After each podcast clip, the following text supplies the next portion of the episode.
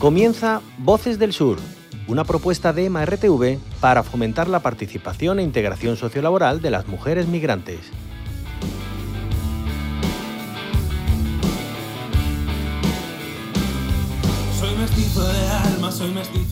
Muy buenas a todas y todos desde Voces del Sur. Estaremos conversando sobre diversos temas en torno a la migración en Andalucía. Con este programa fomentamos la participación de las mujeres de origen migrante en Sevilla y es un espacio para descubrir las voces del sur en una Sevilla multicultural. Para abordar estos temas estaremos conversando hoy con Elina Moya, de origen venezolano, quien formó parte del proyecto Historias del Sur, Valores Universales y recibió una formación en producción radiofónica. Hoy forma parte de la red de reporteras populares de la onda local de Andalucía, ofreciendo contenidos informativos locales para Ola y sus más de 90 emisoras asociadas. Elina, a su vez, estará entrevistando a Edileni Tomé Damata, licenciado en Derecho, doctor en eh, Derechos Humanos y profesor en la Universidad Pablo Olavide, con una línea de investigación enfocada en migraciones e interculturalidad. En esta entrevista se estará abordando pues eh, experiencias de vida y una visión de futuro sobre qué medidas se deberían tomar para mejorar la situación del colectivo migrante. Bienvenida Elina a este espacio, tu espacio Voces del Sur. Buenos días a todas y a todos. Elina, ¿cómo ha sido tu experiencia dentro del marco legal del Estado español para regularizar tu situación en el territorio? Soy migrante, solicitante de protección internacional y mi experiencia como tal la he vivido en Sevilla. Nací en Venezuela en una familia de clase media y cumplí con todos los parámetros deseados. Me formé profesionalmente como psicóloga y trabajé durante 40 años. Me casé, tengo dos hijos y cinco nietos. Tengo mi casa y tenía un coche en buenas condiciones. Desde el 2014 disfruto de una pensión que en su momento me permitía vivir cómodamente y viajar por el mundo, que es lo que más me gusta. Pero así como si hubiera sido una catástrofe natural, la inflación subreal que vive Venezuela nos empobreció a todos, donde lo que cobras al mes no te permite ni comprar un pollo. Jamás tenía en mis planes emigrar. Amo a mi país, pero esta experiencia la, la comparo como la muerte y como una nueva oportunidad de vivir, por eso trato de llevarla bien. Hasta el momento casi disfruto de una migración segura. Pasé por la primera fase de acogida en el CAR, Centro de Acogida al Refugiado, con el respaldo jurídico de SEAR. La segunda fase fue con la Cruz Roja. Y ahora tenemos apoyo de los servicios sociales, del Banco de Alimentos y el respaldo de algunas ONG como Sevilla Coge, Mujeres en Zona de Conflicto, CEPAIN y otros organismos que no recuerdo. Ha sido una experiencia muy fuerte para mí porque siempre llevé una vida cómoda. Pero España nos acogió porque para nosotros es como la segunda patria. En nuestros planes nunca habría otra opción.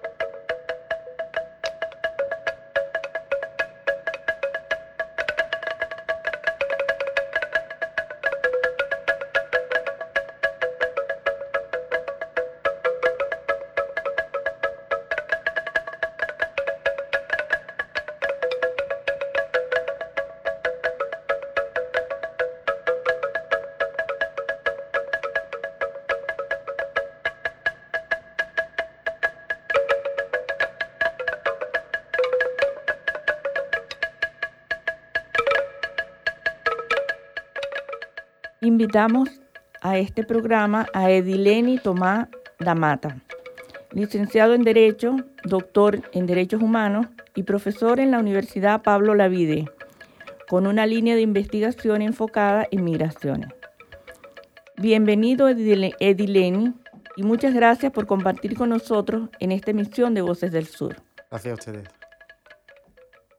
Mi primera pregunta sería cómo prevenir, combatir y erradicar la trata de personas en el contexto internacional y el tráfico ilícito de migrantes. Eh, una pregunta bastante, bastante polémica, con, con varias, varios puntos de reflexión.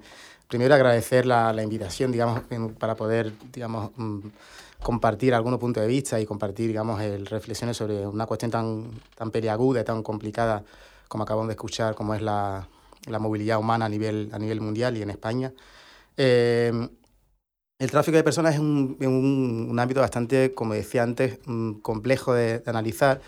Se suele, digamos, resumir eh, demasiado el tema con, con, los, con la, las llamadas mafias de la, en las costas, en las costas eh, digamos, africanas o europeas o en otros países, digamos, de, eh, de, otros continentes y yo creo que hay que ampliarlo un poco más porque realmente el hecho de que existan, como ya se analiza en varios trabajos, el hecho de que existan, digamos, la, las mafias es fruto, digamos, una restricción, digamos, de, de entrada de las personas en los países eh, mediante visado, como se puede llamar, de forma regular. Entonces, el, el evitar eh, que existan, existan, digamos, vías legales o, o restringir que hayan vías legales de entrada eh, como restringir la concesión del visado en los países africanos y latinoamericanos, entre otros, eh, viabiliza eh, y abre camino a que hayan pues, vías ilegales de entrada, entre otras, como el tráfico de personas. Pues, evitar eso, primero, digamos, creo que una de las medidas básicas sería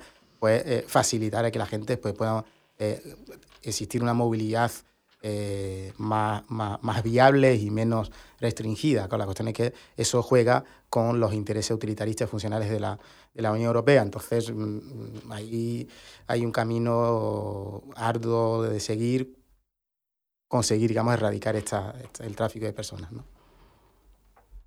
¿Cuál es el espíritu del Pacto Global de la ONU y qué ha aportado sobre las migraciones seguras? Siguiendo con la reflexión directamente, agradezco la pregunta, siguiendo con la reflexión que estamos, que estamos viendo, que, que la medida de la ONU a mí me la, la, cogí en su momento con, con, buen agrado, o sea, ha sido una, una buena medida. Por, creo que por, de pocas veces han conseguido reunir a varios países, digamos, con opiniones muy, muy discrepantes sobre, lo, sobre la cuestión migratoria en, en Marrakech el año pasado, el, si no me equivoco, la, la declaración salió en di, el 19 de diciembre del año pasado. O sea que todavía estamos en un momento interesante de análisis de, la, de esa cuestión, pero solo el título de la, de la, del, del pacto global ya, es, ya llama, digamos, a, a lo que comentábamos antes, ¿no? Se llama segura, ordenada y regular. O sea que si es segura, ordenada y regular, debe entrar en la línea utilitarista y funcional de la Unión Europea. Por lo tanto, si no entra ahí, yo creo que es difícil. Ahora, ya desmenuzando un poco la, reflexión sobre algunos puntos, los principios rectores, a mí, me, me, si me permití, a mí me parece súper interesante algunos principios rectores y objetivos y compromisos que son, que son válidos y hay que tener en cuenta, sobre todo a efectos de, eh, según si la ONU lo permite, los países que lo han, que lo han aprobado lo permite, digamos, después de varias negociaciones, eh, los principios rectores hay una parte que se llama, que yo considero una especie de humanismo a priori, nos considera a a, los, a todos como seres humanos, ¿no? sin discrepancias. Ahí sabemos que hay discrepancias. Según comentabas, comentabas antes, eh, la situación digamos, de Venezuela después de la devaluación digamos, de la moneda llevó a una situación digamos, de empobrecimiento de la población que antes vivía de una forma digamos, un poco más, eh, más cómoda. Entonces, eso no es una, una igualdad de condición en, en, en el resto o en un, un, humanismo a priori para todos. ¿no? Entonces hay que concretar digamos, la, la, las cuestiones más allá del, que, de la consideración que parte de la Delegación Universal de Derechos Humanos y que nos considera como humanos. ¿no? Somos humanos, exactamente, pero hay situaciones concretas que nos conlleva a ser seres humanos concretos, por lo tanto desiguales, ¿no? y eso es importante. El segundo elemento del principio rector es que me gustaría digamos, comentar algunos puntos, tiene que ver con la cooperación internacional. Ellos dicen que van a fomentar la cooperación internacional. Ya existe cooperación internacional en materia migratoria. No es que no exista, ya existe. Ahora, existiendo es una cooperación que es desigual. Es decir, eh, ¿cómo se explica entonces el Plan África? ¿no? Que se concede a los países africanos algunas ayudas, ¿no? Eh, con, con, la condición de que apoyen la, la, restricción de la entrada de ciertos migrantes en algunos lugares. ¿no? Eh, por lo tanto, jueguen el juego de la, la, externalización de fronteras que, juega, que trabaja ahí la Unión Europea con, con otros países. Eso significa que las fronteras europeas no terminan, donde no, no, terminan en el Mediterráneo, ¿no? siguen. De hecho, las fronteras europeas hoy día llegan hasta Cabo Verde, que está, digamos, en, es vecina de Canarias. Llega hasta Mali, llega hasta Senegal, llega hasta Marruecos, claro, que, que está, digamos, a, a 14 kilómetros de la, de, la costa, de la costa europea. Y por lo tanto, esa política de externalización de fronteras forma parte, digamos, del Plan África, que conlleva, digamos, a una, que es una, una, una valoración, digamos, entre la, la, la, Unión Europea y los países africanos para contener, digamos, la entrada de la persona. Se habla de la soberanía nacional como principio rector. Soberanía nacional, digamos, en, la, en materia, en materia eh, migratoria es, digamos, lo que estamos comentando antes. Si reconocemos la soberanía nacional, reconocemos que cada país puede decir quién entra y quién no. Por lo tanto, mmm, en la línea que comentábamos antes, eh, eh, contención de o que los países puedan tomar la decisión de que cuáles son sus intereses y quiénes pueden entrar y quiénes no. Por lo tanto, creo que seguimos casi en la misma línea. digo que sí, sigamos en la misma línea, pero seguimos casi en la misma línea. Y si queréis, pues eh, podemos seguir después eh, desmenuzando algunos, algunos objetivos y compromisos que están también dentro del pacto, que me, me gustó y llevo un tiempo trabajando sobre ello y me gusta pues comentar y compartir con, con otros compañeros y compañeras. ¿Qué aspectos contempla el pacto para que un migrante logre la integración a la nueva sociedad? Claro, se plantea lo de la integración en, en la... De hecho, que aquí hay un punto aquí, objetivo eh, objetivo 5, si no me equivoco. Eh, sí, el objetivo 5 dice, habla de la, de la integración de los migrantes eh, altamente cualificados, aquella, aquella figura de los migrantes y las migrantes que ya vienen formados, digamos, el, de, sus de sus respectivos países de origen y que eso, o, países de tránsito, no siempre se forman en los países de origen. En mi caso, yo me formaba en un país de tránsito, me formé, me en Marruecos. Eh, y entonces se habla de que la, de la entrada de, los, de, los, de aquellos que tienen, digamos, una, una autorización, de, eh, una formación previamente a entrar en, en Europa. Y además es la, o el objetivo es atraer a esta gente al territorio.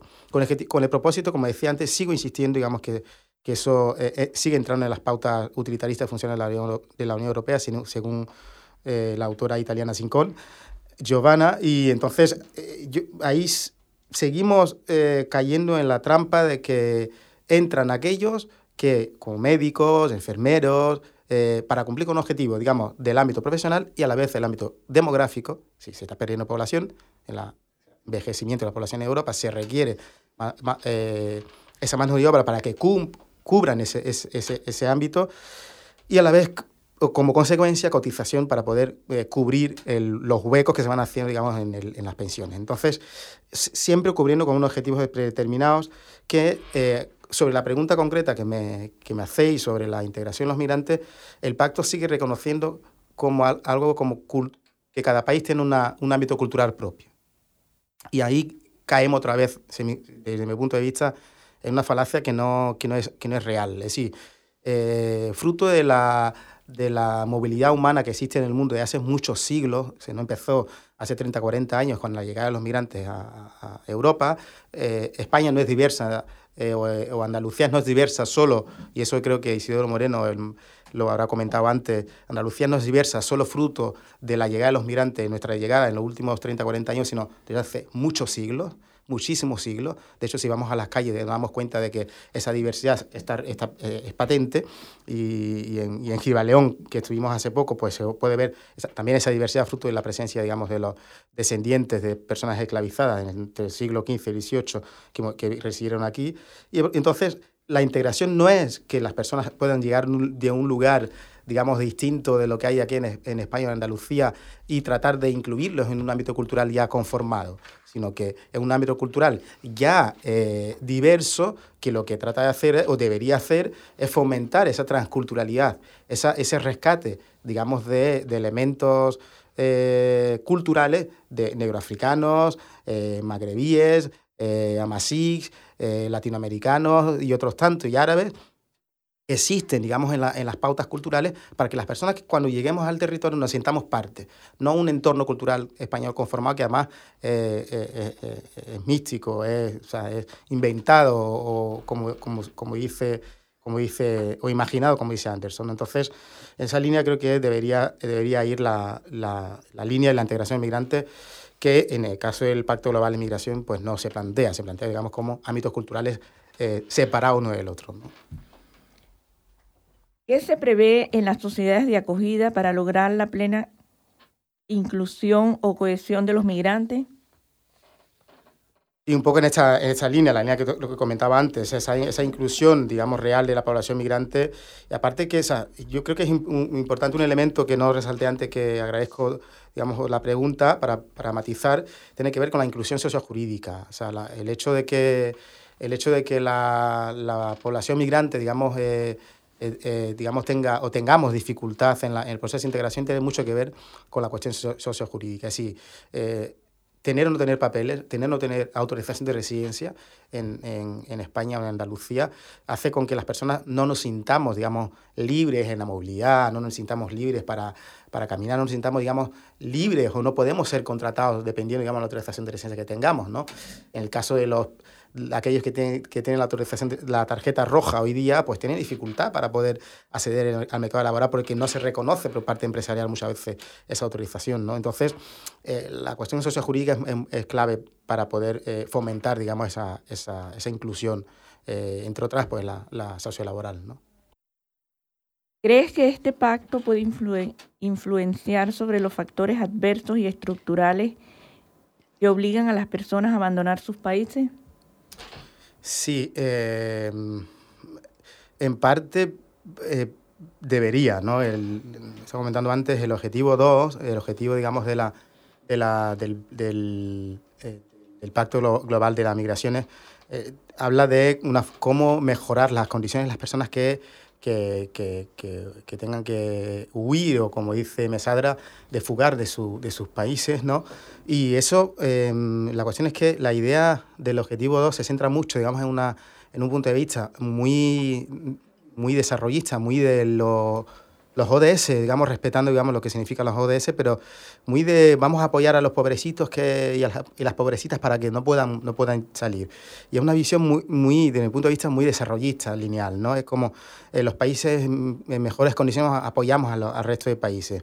Y, y es como esa visión que, sigue, que se mantiene de, de la que el desarrollo tiene que ver con contextos endógenos. Hay un contexto, digamos, de desarrollo europeo o español y un contexto de desarrollo, por ejemplo, en Venezuela, en Santo Tomé, en Cuba, en, en, Mali, y eso no es así, o sea, los mundos, el mundo está interconectado y esa interconexión existe, y como primero, primero mm, eh, eh, veamos, digamos, esa interconexión existente entre nuestras vidas en el norte y las vidas de las personas en el, en, lo, en los sures y en, la, y los ámbitos periféricos del propio norte, o si no cambiamos esa, esa, visión, yo creo que primero, digamos, cometemos un error de creer que la, la visión, digamos, de, de, desarrollo son, son endógenas. Segundo, eh, creo que sería importante plantear desde este punto de vista eh, una, una, una, especie de corresponsabilidad eh, eh, a nivel local en, en, Europa y en Occidente. Es decir, tratar de verificar lo que significa realmente en mi, mi estilo de vida, en la alimentación, en comida, en, en la vida de las personas, digamos, en, en la huida de las personas, digamos, de, de, su país de origen. Un ejemplo práctico, eh, el hecho de que exista una, digamos, una, una mejoría o haya más flores en, en, en la fiesta de San Jordi en, en España y en Cataluña, digamos, incluyendo que en Cataluña tampoco quiero ahí generar ninguna polémica, pero sí creo que es importante ahí percibir que las flores en este caso vienen de, de, de, de Ecuador, de, un pueblo de Ecuador, y eso es un mono, monocultivo que genera, digamos, empobrecimiento en la vida de las personas, que a su vez genera, digamos, una pérdida de autonomía alimentaria, auto, autonomía y autodeterminación del, propio pueblo, y eso puede conllevar, digamos, a la fuga y las huidas, ¿no? Entonces, percibir cuál es mi forma de vida, cuál es mi influencia en comprar una, unos pantalones que son, que son hechos en Bangladesh, en comprar unas camisetas que, que, están hechas en Bangladesh, en comprar unos zapatos que están hechos en China y cómo eso influye, digamos, en la, en, en la, en la forma que la gente pueda huir. O planteamos el sistema desarrollista con una visión de corresponsabilidad local, local, no más allá de la nacional, local, en nuestra vida, en nuestro día a día, y cambiamos nuestra forma de vida, en ese, quizás en la línea de lo que plantea Latus y, y Taibo del decrecimiento, o si no, vamos, no vamos a ningún lado. ¿no? Entonces vamos a seguir planteando medidas de, mejo de mejoría en los países, en los países eh, empobrecidos, y llevaron nuestro estilo de vida que depende de los países empobrecidos, ¿no? Entonces es como eh, solución ahí no vamos, no vamos a tener nunca, ¿no? Desde mi punto de vista. ¿Crees que este pacto va a influenciar en la normativa legal del territorio español y en particular en Andalucía? Eh, quizás influya en algo. No sé si mm, ellos pues eh, tratarán de, incorporar alguna medida, que más es un pacto global que a su vez pues, no es una no es una medida, eh, mm, digamos, obligatoria, ¿no? No es vinculante, en ese caso no es una directiva europea vinculante que lleve, que pueda conllevar, digamos, a una aplicación directa. Eh, una, cada, un, cada país, exactamente según su circunstancia político-partidista, va a aplicar alguna medida u otra. Pero ahí me gustaría centrarme en, la, en un objetivo que es clave, que tiene que ver, digamos, con una de las causas, quizá con una de las consecuencias de las migraciones, que son las muertes en el estrecho y las muertes en el desierto y muertes en el océano Atlántico, eh, como, digamos, medida, digamos, de, de, contención que entra en la línea de las políticas migratorias legales, migratorias en, en España.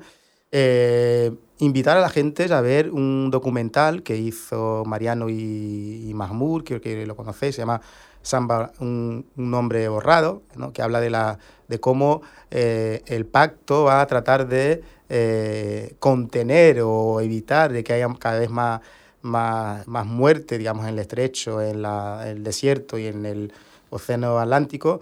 Y yo creo que con a efectos de intentar o tratar de cambiar normativas, que yo creo que ahí pues va a ser muy complicado que se puedan cambiar normativas a nivel a nivel a nivel local o a nivel nacional, que es la que digamos la, la responsable de las políticas migratorias, pero sí eh, que a, la hora de cambiar, digamos, algunas medidas concretas, de, como en este caso evitar muertes de personas, eh, siguieron la línea con lo que comentábamos antes sobre la, el concepto de la corresponsabilidad a nivel local, eh, ver, digamos, realidades como de este documental de Samba, Samba un, hombre, un hombre borrado, y ver en qué medida que em, eh, familias y familias de, de, chicos y chicas en, los países africanos, pues no saben dónde están sus hijos y sus hijas.